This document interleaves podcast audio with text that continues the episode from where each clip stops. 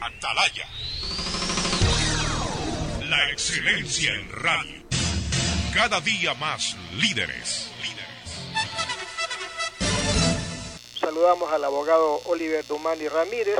Hay que decir que él es el director ejecutivo de la Corporación de Registro Civil Municipal. Ustedes están anunciando que eh, reanudan las labores. ¿Qué se ha hecho durante este tiempo que va para 45 días de cuarentena? A ver, cabe, cabe la pena aclarar para la ciudadanía cierta información.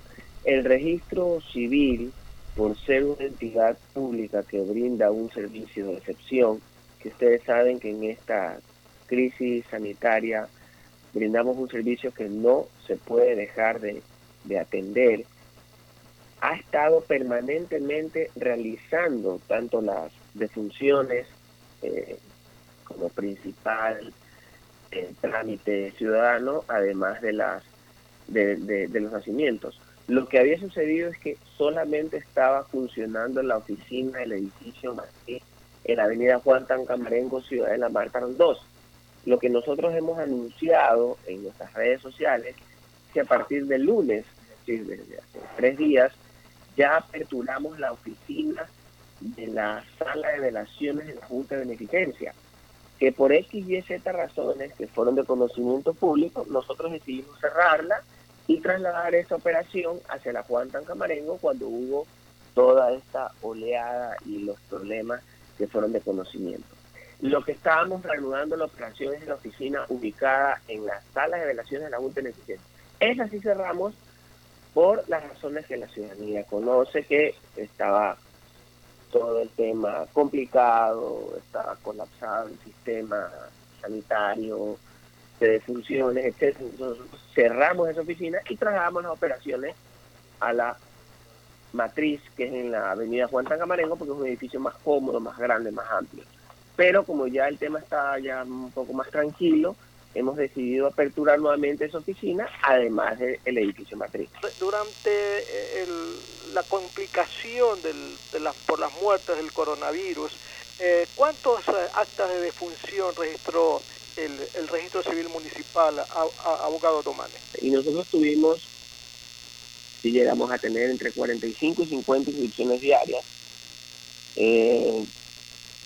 llegamos a tener eso. Ya luego ya bajó y al día de hoy está sumamente bajo el tema de inscripciones diarias de defunciones.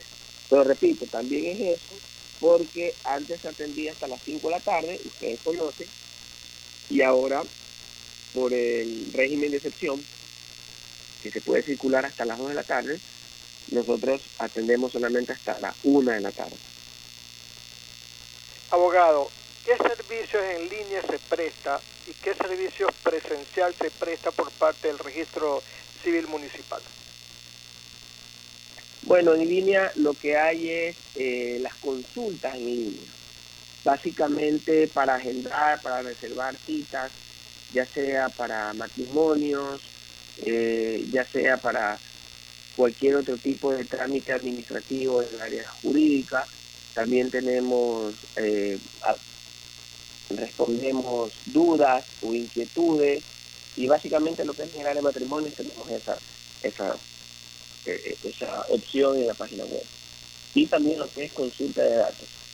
Los servicios presenciales, como estábamos conversando con, con Andrés, eh, los tenemos solamente en dos oficinas. Recordar que el registro civil tiene oficinas hasta en el aeropuerto, José Joaquín Dolmedo, pero al día de hoy solamente estamos atendiendo en el edificio matriz, en la avenida Juan Tancamarengo, Ciudad de la Marta 2, y estamos atendiendo también en las salas de velaciones de la Junta de Investigación. Bien, este, si me permiten comentarle también a la ciudadanía que nos está escuchando, es que nosotros hemos tomado todas las medidas de bioseguridad para el personal que trabaja en la institución y para el ciudadano que nos visita. Una de las medidas es el, distanciamiento que tiene que haber entre cada persona cuando va a ingresar a la entidad. Antes de ingresar a la entidad está un funcionario que te pone gel de manos para que puedas desinfectarte las manos. Antes de ingresar a la entidad hay una alfombra con cloro donde se puede restregar los zapatos. Y antes de entrar a la entidad hay una persona del departamento de enfermería que te toma la temperatura con una pistola, un termómetro digital. Ya una vez ingresada a la, entidad, nosotros tenemos separadas la sala de espera con un metro de distancia. Es decir, cada ciudadano se puede sentar a un metro de distancia del siguiente ciudadano. Y nuestro personal, además de la mascarilla que está usando, tiene guantes y tiene un visor acrílico transparente para evitar cualquier tipo de contacto con el ciudadano. De esta manera estamos garantizando tanto la salud de nuestro personal como la salud de las personas que nos visitan. El tema de turnos no lo estamos haciendo porque nos hemos manejado bien con el tema del orden y del ingreso y recordar que también hay una limitación de horarios. Los horarios son desde las 8 de la mañana hasta la 1 de la tarde ininterrumpidamente. Entonces, en realidad es un horario bastante corto donde solamente se puede atender un cierto número determinado de ciudadanos.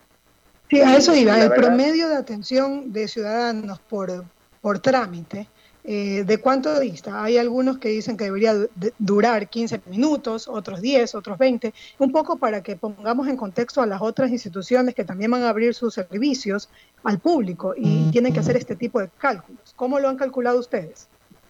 Sí, nosotros sí tenemos una experiencia real, no por la crisis sanitaria, sino porque nuestros sistemas están automatizados, y todo es manejado a través de un programa informático. Así que eso te, lo puedo contestar con un hecho real de experiencia de años en que nuestros trámites demoran de 15 a 20 minutos, no más. ¿Y esos servicios en línea que ustedes prestan a través de Internet, certificado de nacimiento, etcétera, eso sí es normal? Sí, en la página web los servicios que, que prestamos eh, están operativos, están aptos, pero básicamente, como les contaba, era para el área de matrimonios y para el área de consulta de datos aquellas personas que tienen cédulas por renovar o caducadas, eh, ¿qué va a pasar? ¿Tienen que necesariamente eh, acudir al registro civil o, esperar eh, hasta que se normalice todo? No, no necesariamente tienen que acudir. Hay una normativa en que te prorroga la validez del documento por mucho que esté caducado. Hay una disposición legal en que todos estos documentos tienen una prórroga por el, el efectivo estado de excepción y emergencia.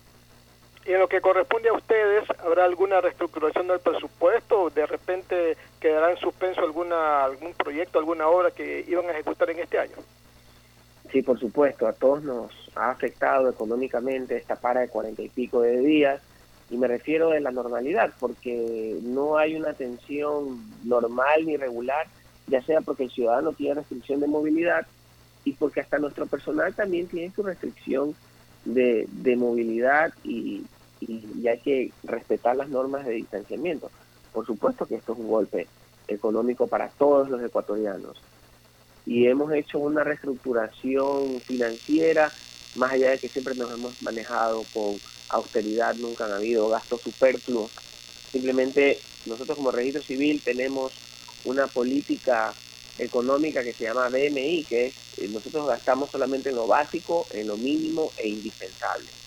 Nunca hemos tenido prioridades de cosas materiales innecesarias, sino solamente las cosas elementales. Y ahora más que nunca trabajar en ese sistema de austeridad, que es lo que nos ha permitido estar al día con nuestro personal de manera autónoma, sin depender de recursos del Estado. Hemos podido cumplir con el capital más importante, que es el recurso humano. Atalaya. La excelencia en radio. Cada día más líderes. líderes.